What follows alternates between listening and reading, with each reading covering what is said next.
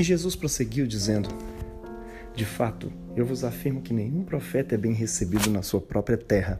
Na verdade, vos digo que muitas viúvas havia em Israel no tempo de Elias, quando o céu se fechou por três anos e seis meses, reinando grande fome em toda a terra. E a nenhuma delas foi Elias enviado, senão a uma viúva de Sarepta, de Sidom. E havia também muitos leprosos em Israel no tempo do profeta Eliseu, e nenhum deles foi purificado, senão Naamã, o Ciro. Este é o Evangelho do Senhor, louvado sejas, ó Cristo. Meu irmão, minha irmã, muito bom dia, boa tarde, boa noite. Hoje é segunda-feira da terceira semana da quaresma, e o Evangelho de hoje nos fala um pouco sobre o profeta de casa. Já ouviu aquela expressão, profeta de casa não faz milagre?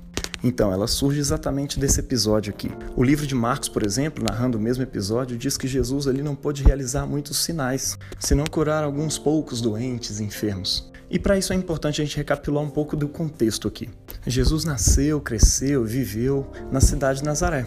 E ali ele era conhecido como filho de um carpinteiro chamado José e da Dona Maria, e que tinha também alguns irmãos e irmãs, ou seja, um cidadão comum de Nazaré com o diferencial de que algum pouco tempo ele havia saído dali. E de acordo com os evangelhos, ele sai dali para ser batizado no Rio Jordão por João Batista, onde pela primeira vez depois de adulto é atestado que ele é o filho de Deus. Quando uma voz ressoa do céu dizendo: Este é o meu filho amado, em quem me comprazo. E ao sair daquelas águas, ele é guiado pelo Espírito Santo até o deserto, onde é questionado pelo diabo de várias maneiras se ele é realmente o filho de Deus, o Messias prometido, que realizaria nessa terra a vontade de Deus, assim como ela é realizada no céu. E sendo tentado ali a semelhança de Adão, ao contrário do primeiro Adão, ele sai dali vitorioso, porque foi obediente à palavra de Deus. E de acordo com o Evangelho de Marcos, antes desse episódio em Nazaré, Jesus realizou vários milagres. Ele sai daquele deserto e vai pregar na Galiléia, convoca seus discípulos, cura endemoniado em Cafarnaum, cura a sogra de Pedro e muitos outros vizinhos que vieram para aquele lugar para ser curado por Jesus, cura leprosos, cura um paralítico em Cafarnaum, cura o homem da mão ressequida,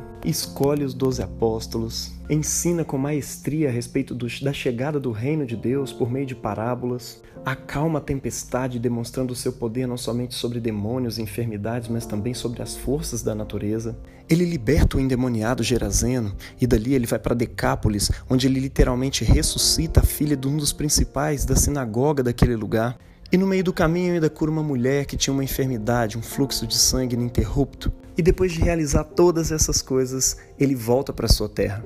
E é em sua terra, na cidade de Nazaré, que ele entra na sinagoga uma vez que a leitura, o lecionário do dia, era aquilo que hoje corresponde a Isaías capítulo 61.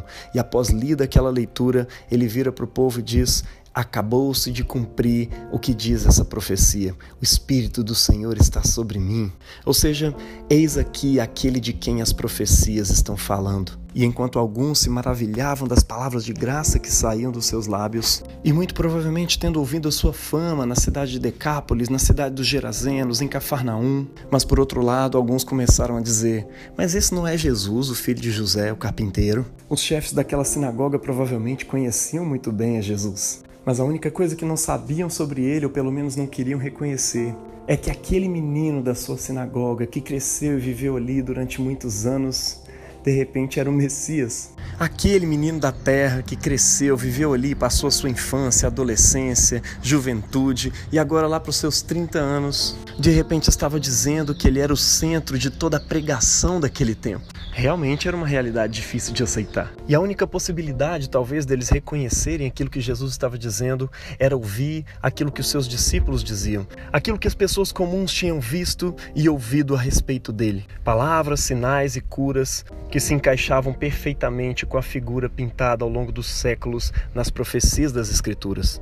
Mas o que em outras cidades foi tão simples, não sem suas dificuldades específicas, logicamente, aqui em Nazaré estava sendo barrado bem no início do processo. Era impossível para eles reconhecer que um filho da sua terra era exatamente o Messias, o centro de toda a sua pregação. E aqui vai o primeiro ponto da mensagem de hoje. Para a gente receber o Messias, o Deus encarnado em nossas vidas e ouvirmos as suas palavras para que elas transformem as nossas vidas, a primeira coisa que a gente precisa é de humildade. E é interessante como Jesus traz dois exemplos exatamente a respeito disso. Dois episódios que falam de como o povo rejeitou a palavra de Deus, o próprio povo de Deus, e de como Deus foi gracioso com pessoas de outras nações, com pessoas pagãs, que foram humildes para receber a sua palavra. O primeiro é o caso de Elias, numa época em que a idolatria Baal havia se espalhado por Israel. E por causa de uma palavra da sua boca, Deus fecha os céus para que não chovesse durante três anos e meio. E naquele tempo, uma fome devastadora se espalha por toda a terra.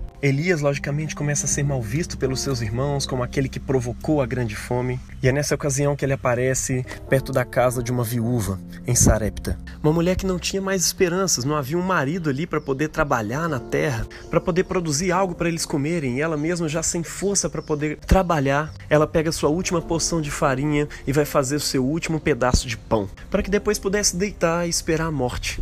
É quando Elias aparece na casa dela e pede aquele pedaço de pão. Ela poderia ter pensado, cara, que cara petulante. Eu tô para morrer e vem aqui esse andarilho. E se ela soubesse a história era pior ainda, né? Esse andarilho que provocou toda essa fome e agora ele tá me pedindo um pedaço de pão. O último que eu tenho para comer.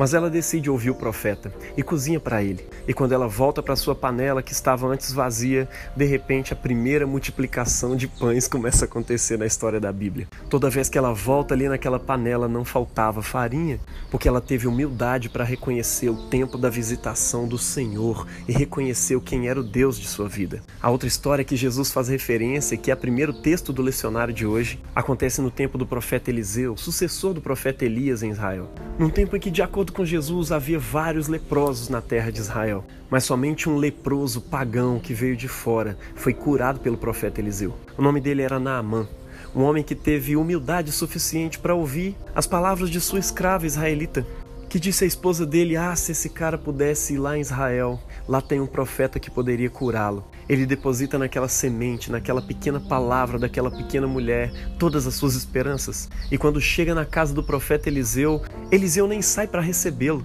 Ele manda o seu discípulo dizer para ele: Olha, vai e mergulha sete vezes no rio Jordão, e então você vai ser purificado. A princípio, aquele homem fica furioso, desapontado, com a falta de honra e receptividade que ele teve daquele profeta. Ele se sente também insultado por ter sido mandado para o rio Jordão. Ele era chefe dos exércitos do rei de Arã. Na sua terra tinha dois grandes rios, muito mais limpos, muito mais bonitos. E ali, reclamando com seus servos, eles argumentam com ele: Olha, se esse Eliseu tivesse te pedido uma coisa muito mais difícil, eu tenho certeza que você teria feito. Mas ele te pediu uma coisa tão simples: é só mergulhar sete vezes no Jordão? Que tal quebrar o seu orgulho e fazer isso? E aquele homem pagão se humilha mais uma vez, desce ao Rio Jordão e mergulha uma, duas, três, quatro, até a sétima vez. E quando ele emerge do seu sétimo mergulho, sua carne estava purificada. Conforme diz a Escritura, estava como a pele de uma criança. E então ele volta lá em Eliseu e reconhece que não existe outro Deus em toda a terra senão o Deus de Israel. Mas agora o próprio Deus de Israel havia se encarnado e estava ali entre os nazarenos. E eles não tinham a mesma humildade para reconhecer o tempo da visitação do Senhor. Por mera vaidade, por mero orgulho, um obstáculo tão pequeno, mas que impedia eles finalmente de abraçar a própria encarnação de tudo aquilo que eles haviam ouvido naquela sinagoga a vida inteira. Quantas vezes eu e você, meu irmão, por causa de orgulhos bobos, não nos permitimos tocar o Verbo encarnado de Deus? Somos impedidos por nós mesmos de receber tão grandes bênçãos que Deus tem preparado para nós, porque os nossos olhos estão na humanidade dos mediadores. Eu preciso dizer para você que quando Jesus subiu ao céu, após a sua ressurreição, ele levou cativo o cativeiro e deu dons aos homens e constituiu uns para apóstolos, outros para profetas, outros para evangelistas, pastores e mestres. Sim, foi ele que instituiu os pastores, os discipuladores, as pessoas que cuidam de você no reino. E é por meio dessas pessoas de carne e osso, comedoras de arroz e feijão como eu e você, que o pastoreio do bom pastor chega até nós. Mas nós, em nosso orgulho, dizemos: não, eu conheço esse cara, eu conheço essa menina, eu cresci com ele, eu cresci com ela, não é possível que possa ser essa pessoa que vai me trazer a palavra que eu estou precisando nesse momento, o pastoreio, a cura, o conselho, a palavra que eu estou precisando. E por falta de humildade, nós rejeitamos o próprio Cristo. O próprio Deus que decidiu mediar a sua palavra a você por meio do seu pai, da sua mãe, do seu esposo, esposa, irmão, amigo. Quantos estão dentro de uma igreja e não se permitem ser pastoreados, porque desprezam seu pastor, talvez por causa da sua idade, do seu nível de conhecimento, do jeito que ele fala. Meus irmãos, aprendamos hoje com Jesus a honrar os profetas da nossa própria casa, para que a gente não caia hoje no erro do povo de Nazaré, rejeitando o próprio Deus no dia da sua visitação.